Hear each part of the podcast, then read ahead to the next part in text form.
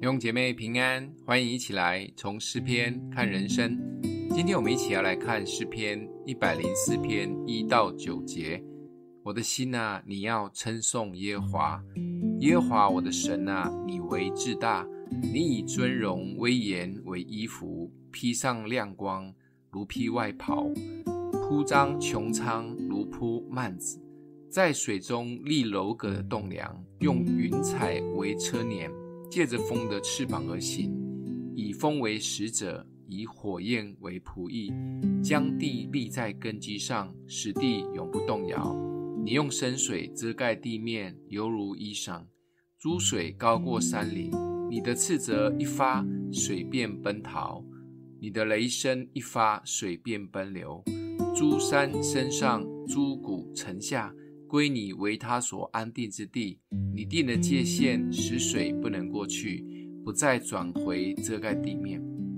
在这里看见诗人对耶和华的称颂是何等的磅礴，歌颂神的创造，好像又令人回想到创世纪第一章，神用六天创创造了万物，第一天创造了天地水光。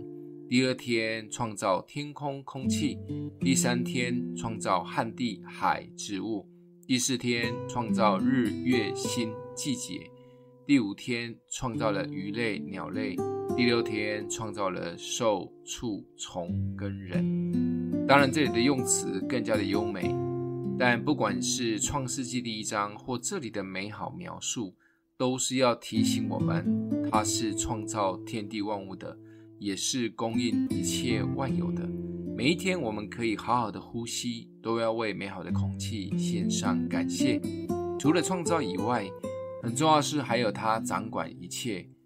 当主斥责一发，水便奔逃；山的上升下降都是由主来安定，甚至水陆地的分界也都被掌控着。我们可以在物理、数学、化学等原理中看见神大能的手掌控一切的平衡，但可惜的是，现在大自然被我们破坏得越来越严重，甚至慢慢的失去平衡。就像我们每一个人的生命，神渴望的是恢复我们的平衡及身份。如果越来越往世界去，我们就会失去神创造的许多美好属性。只有更靠近神，看见神在我们身上的心意，才有可能恢复神按他形象所造的我们。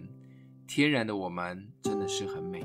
今天默想的经文在第八节：我的心啊，你要称颂耶和华，耶和华我的神啊，你为至大，你以尊荣威严为衣服。我们一起来祷告：爱我们的父，你是创造天地万物的神，你也是掌管一切的神。